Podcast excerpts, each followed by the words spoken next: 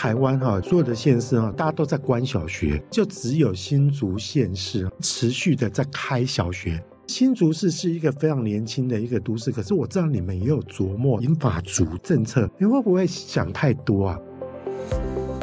新竹市幼年人口虽然比例是全国最高，但我们从逐年这边下降的一个出生人数，发现新竹市确实未来存在着一个少子女化的危机，我们也不得不提前来去做因应。一个月呢，补助长辈一百点到农会去消费，让长辈多出门。哇，这个感觉上跟宝可梦抓宝还蛮像的。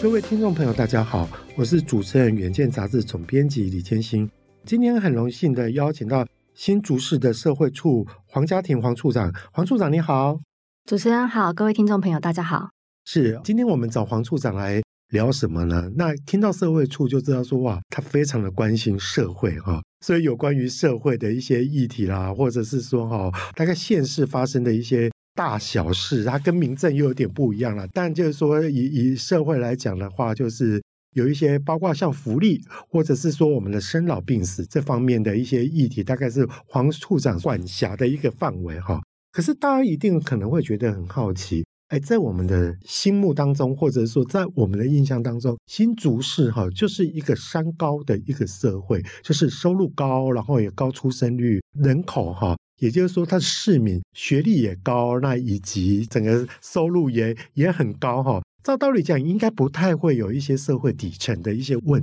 题。而且我们今天真的很特别哦，就是要跟黄处长聊的，居然是人口老化的问题。哇，说到这个，我就真的觉得非常的好奇。据我所知，就是说哈，以全台湾二十二县市这样子来相比的话。我还记得说，不管现任的市长或前任的市长，一直都非常的骄傲的说，我们新竹市是一个高出生率，而且是哈最年轻的一个城市。那如果照这样的一个本质来讲的话，新竹市怎么还会有人口老化的问题呢？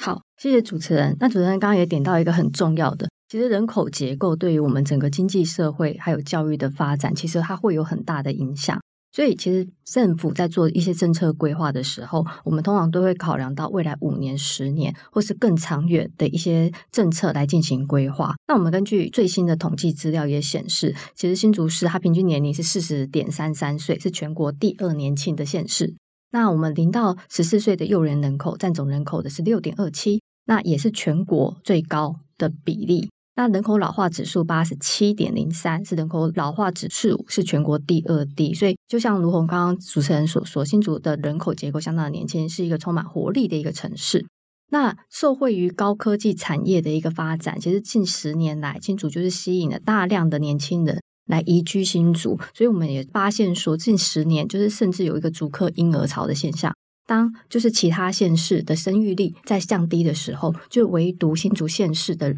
出生率是高的。那但是我们就是根据呃内政部这边公布的统计资料，也发现说新竹市的幼年人口虽然比例是全国最高，但我们从逐年这边下降的一个出生人数，也发现到新竹市确实未来存在着一个少子化、少子女化的危机，我们也不得不提前来去做因应。那另外呢，刚刚就是有提到，就是说人口老化的部分，未来应该也是成为一个必然的趋势。因为近四年呢，就是新竹的人口老化指数有逐年增高的一个状况。我们从一百一十年底的八十一点七七，一直到一百一十二年，今年九月已经到达了一点二四。那一年多的时间，我们人口老化指数大约提升将近百分之一左右。那所以也显示未来人口的老化趋势，确实也真的就是会越来越明显。所以未来新竹它有可能也会面临到其他县市有生不如死的一个状况。所以因应这样的一个人口结构的改变，那近年来政府的施政呢，其实也着重在婚育、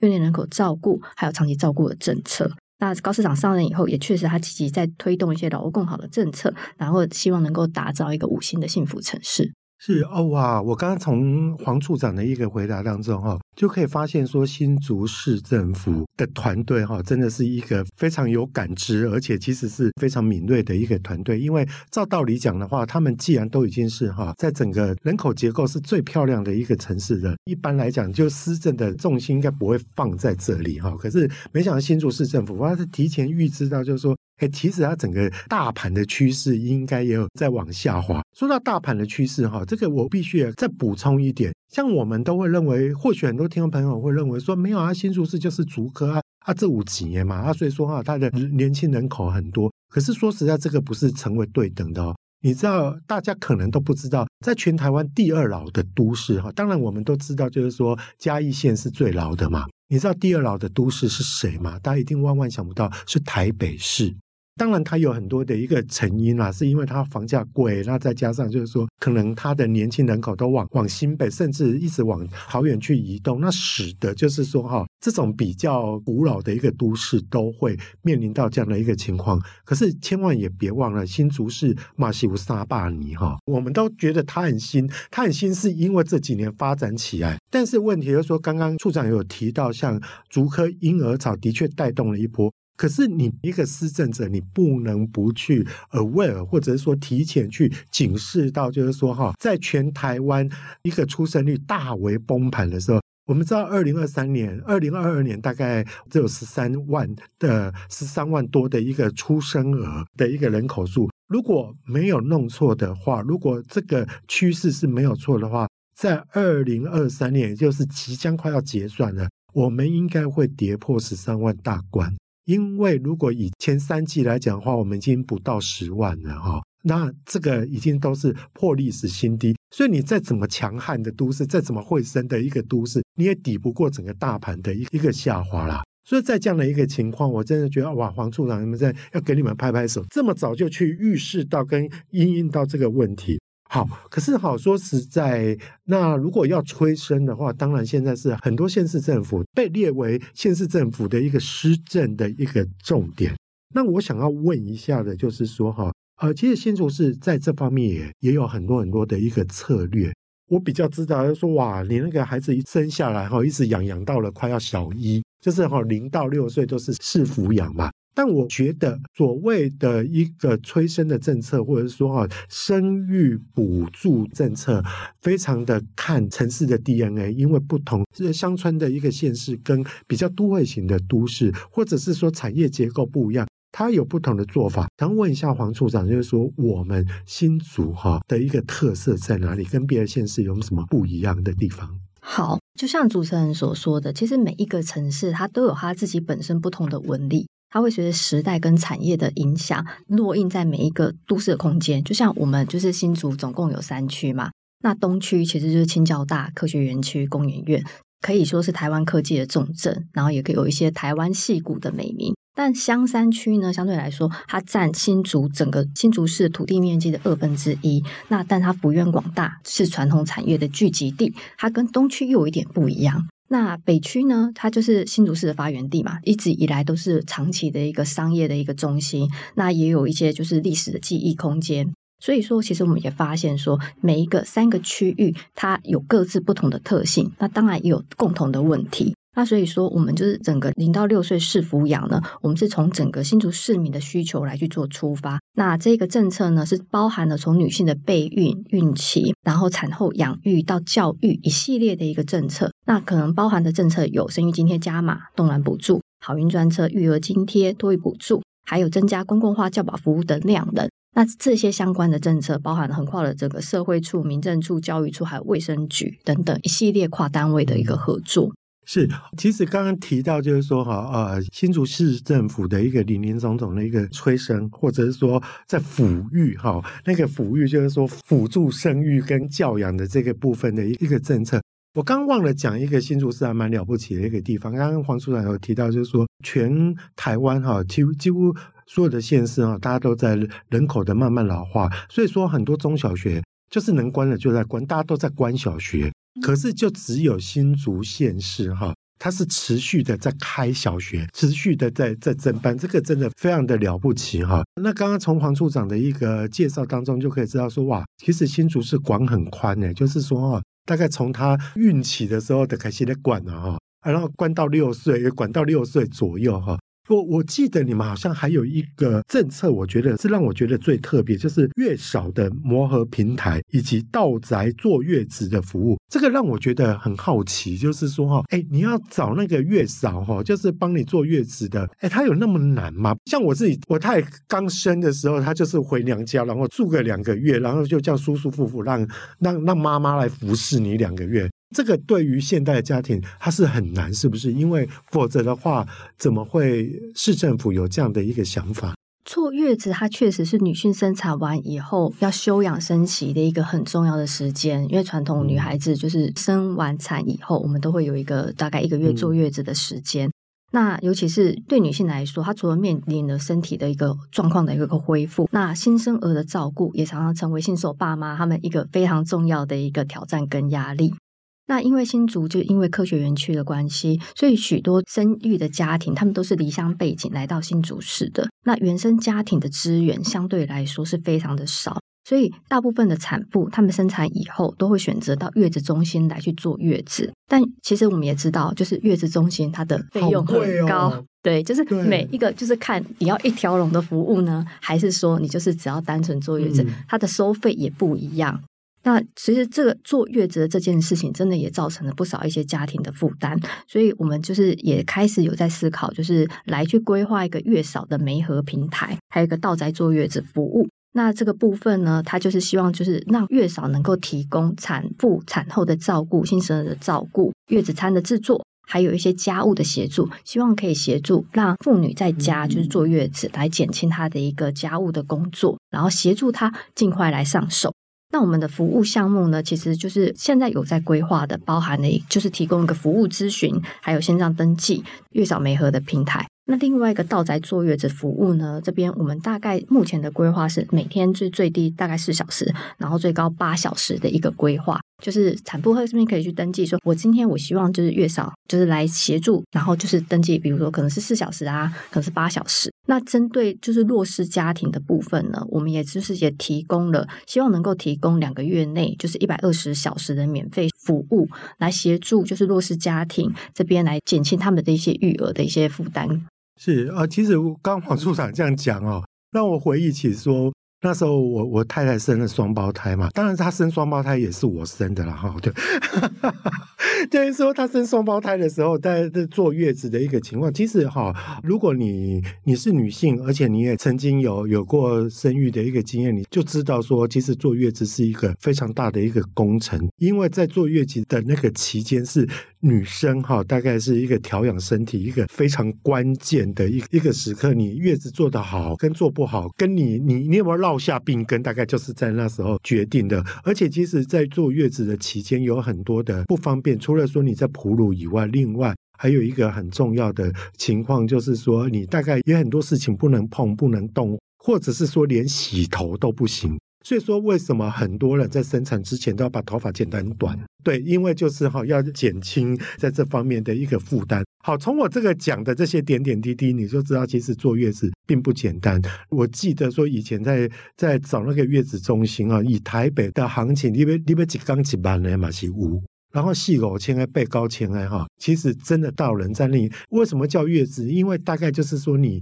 时间的单位大概就是一个月起跳。那我刚刚讲的是天哦。好，那你如果这样子算起来的话，那真的是不得了。然后另外就是说哈，那个在坐月子的时候，大概你要吃什么也变得很重要。所以说，我觉得它需要被料理的地方很多啦。所以我也觉得说，哇，新竹市政府真的是哈，哎，过来人，真正是是专家才会知道，就是在那个生育的这个过程当中，原来坐月子是一个非常重要的一个环节哈。好，那接下来我想要再请教那个黄处长的，就是说哈，很多人很多职业妇女，她现在正在上班，不太敢生的原因，是因为会觉得怕影响到工作，或者是说请了育婴留停之后，她跟社会跟职场已经有隔阂，她也回不到职场去。当然也有碰到，就是说企业比较没有那么体贴的。他就会觉得说，哎，我劝你要不要去找一个比较轻松的工作？因为前几天我在看到我大学学妹的一个脸书，她就有提到，就是说孕假也做得差不多了，然后他就跟他的老板聊聊说，哈，哎，他要复职啊，那那什么时候复职什么之类。老板就跟他讲说啊，那你你现在养了小孩也也不轻松了，你要不要另外找一个比较轻松的工作？我相信这个绝对不会是特例。好，那这样的一个情况呢，为什么这个议题非常值得去谈？因为现在企业都在担心说，我们的那个缺工的问题找不到人。可是呢，其实说实在，刚刚从我叙述的一个角度，其实你有很多是原本是你的员工，就只因为他去生小孩，那到最后回不来了，这对企业是一个损失。那或许很多企业也会说，可是这个这个部分，那我再请别人就好了。可是，其实说实在，现在请人都不是那么好请，而且说实在，如果大家都不肯，因此在企业的阻碍下，那你没有办法再继续不想生小孩的话，这对长远的台湾社会来讲的话，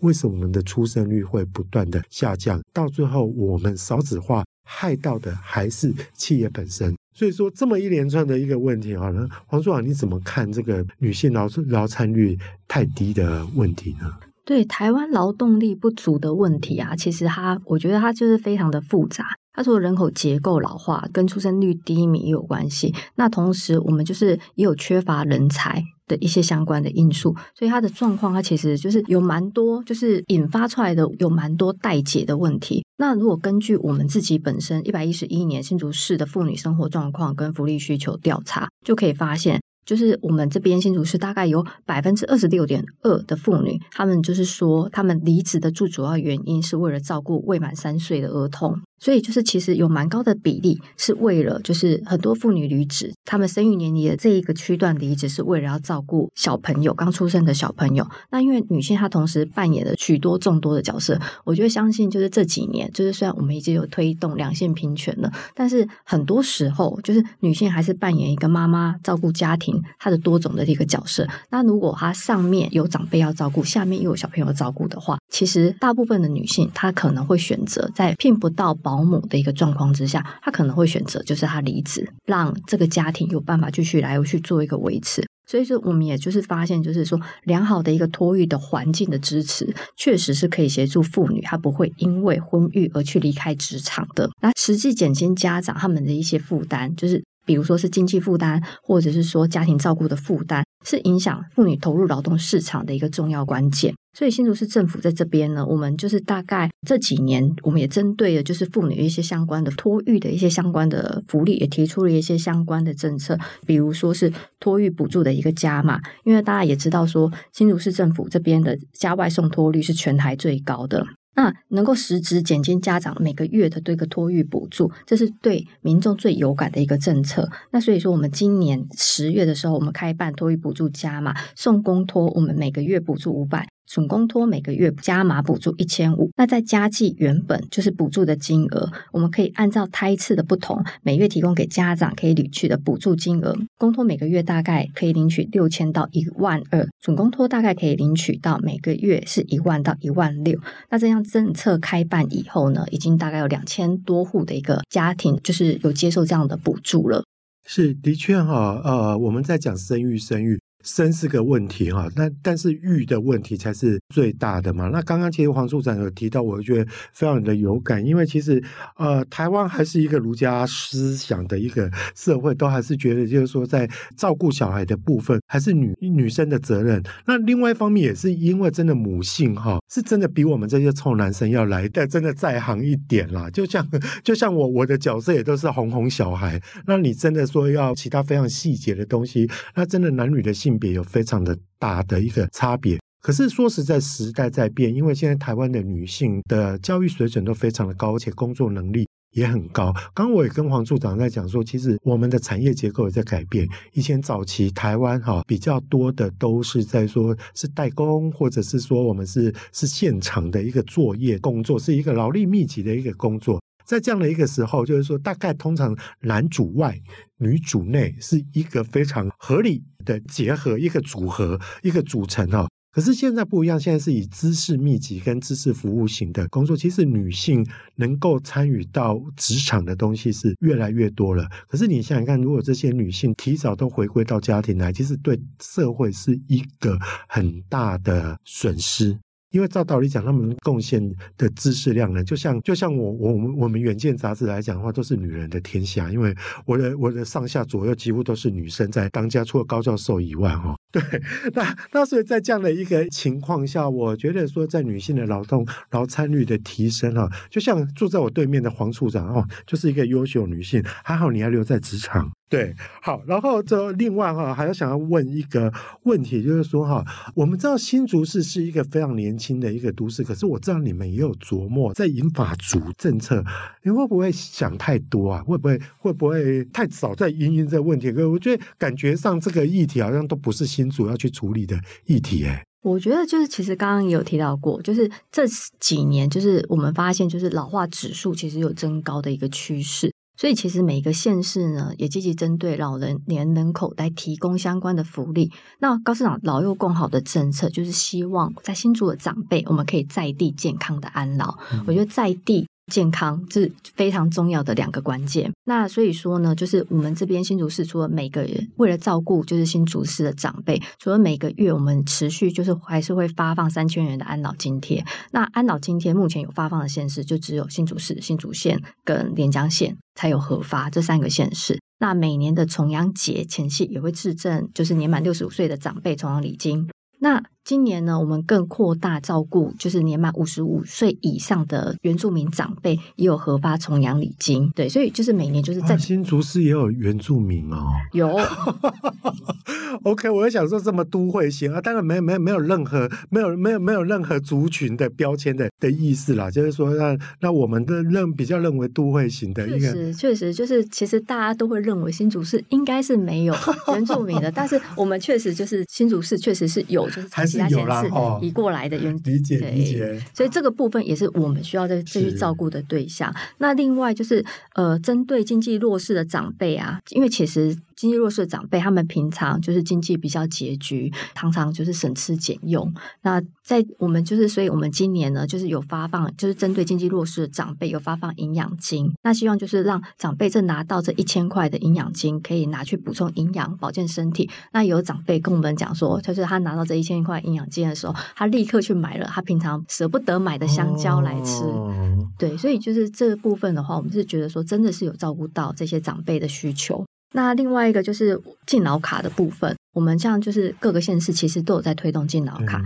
那我们也发现说，哎，其实就是这几年的敬老卡，就是虽然我们有在推，但是它的点数使用率并不是那么高。嗯、比如说，很多人就是在申请就是敬老卡，我们每个月核发六百点的补助。但是它的点数使用率呢，我们后来检视也大概只有百分之九而已。所以就是我们就是要让敬老卡变得好用。对对，所以就是除了原本的一些公车、客运、哎计程车，还有运动中心跟游泳池可以使用敬老卡以外，今年呢就是很认真的来研究怎么样让敬老卡变得好用。今年七月的时候，我们开放了新科跟竹光国民运动中心的场馆租借，因为有长辈说他想要去打篮球，就是长辈来打篮球真的是这样子。鼓励他。对。对 他想要使用篮球场啊、羽球场，然后桌球场跟排球场，我觉得这这都都对长辈都对对对，我们要要应该以一个很高兴的心态帮助他，对不对？对，所以我们这也开放了，就是国民运动中心的一个场馆的一个租借。那八月呢，就是开放搭乘台铁火车，搭起只要起讫站是新竹县市，就可以使用敬老卡。敬老卡里面的点数，这样的折扣是多少？呃，就是单趟五十点哦，对，可以折扣五十点。那九月的部分的话，我们就是每个月呢补助长辈一百点到农会去消费。透过促进消费的方式，让长辈多出门。哇，这个感觉上跟宝可梦抓宝还蛮像的，异曲同工。对，那十一月的时候，我们就是开放的，就是搭乘国道客运，那就是一连串的服务呢，就是希望长辈他在新竹可以就是生活出游也更加便利。是，其实其实刚刚黄处长讲了一大堆，就是说我们除了照顾小的以外，也照顾老的。可是所谓哈，现在其实县市政府都城市治理都一直在强调一个概念，就是 SDGs 的一个概念嘛。那 SDGs 里面它有一些很重要的一个一个精神哈，就是在于就是说你要达到性别平衡，那你可能要达到族群共荣，很多很多的这样的一个策略，所以要照顾的还不只是出生儿。那还有也不止照顾银发族，还有很多像像什么小朋友啦、新移民啊、弱势族群啊这些部分哈。哎，其实新竹市也做很多，你有没有印象比较深刻的几个案例呢？确实，我觉得就是这个蛮多故事。那我就先举其中一个好了，就是像我们最近在举办的，就是岁末年终的一个感恩活动。那新竹市最让我觉得非常的有感觉的是，在于说每年我们都会举办心愿卡。心愿卡的活动呢，就是协助弱势家庭的一个小朋友贴出他的心愿，然后让民众来去做认领。真有人就会帮他实现了。哇，对对对，然后今年大概协助预计将近协助七百个小朋友来圆梦。那这个部分呢，我们今年就也结合了两家科技公司跟九个百货商家来办理这样的活动。那他们的心愿其实大部分都是，比如说他可能会想一双球鞋，然后他想要绘画的铅笔，哦，然后或者是说他们想要就是他想要想要画图给妈妈看，但是没有彩色笔。所以就是这些心愿，所以都是弱势家庭的小，小朋友。我们是希望说，就是透过这样一个心愿卡来帮助完成他的梦想。那以后他可以带着这样的一个，更可以感受到这个城市对他的关怀。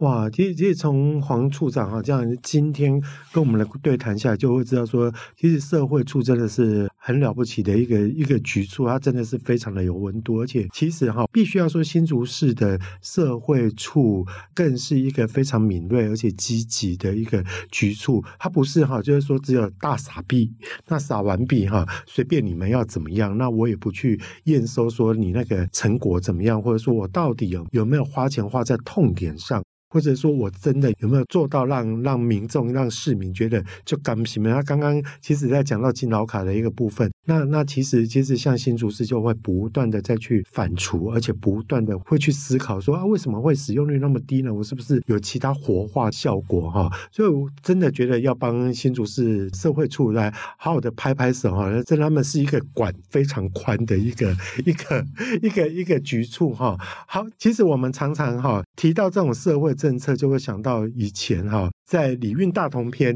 所讲的一句话，就是说哈，幼有所养，老有所终，鳏寡孤独废疾者，皆有所养。哦，我还好，我那个那个还念得念得不错。其实哈，黄处长在跟我们陈述的大概就是这样理念，而这样的一个理念，不只是哈在政县市政府里面的 SDGs 在目前哈在朝着这样的一个目标在实行之外，现在连企业哈都有所谓的对于员工 DEI 一个这样的一个概念哈。好，那今天聊了这么多哈，真的也见识到，就是说，其实县市政府要帮市民要做事的话，其实他可以做的东西也很多。那也更可以了解到，就是说，哇，原来住在新竹市真的是家贤后哈。那此外也宣传一下，我们十二月八号起，在市府前广场还有为期三周的一个岁末感恩活动，有大型的雪橇扭蛋机。那希望大家可以一起来到新竹，感受到温馨的夜散氛围。欢迎大家来新竹走走。好，那如果想要了解更多的细节，欢迎参考我们资讯栏上的连结。也请大家每周一定要锁定我们的远见 On Air，帮我们刷五星评价，让更多人知道我们在这里轻松的陪你聊财经、产业跟国际大小事。我们下次再见喽，拜拜，拜拜，拜拜，一定要去参加哦。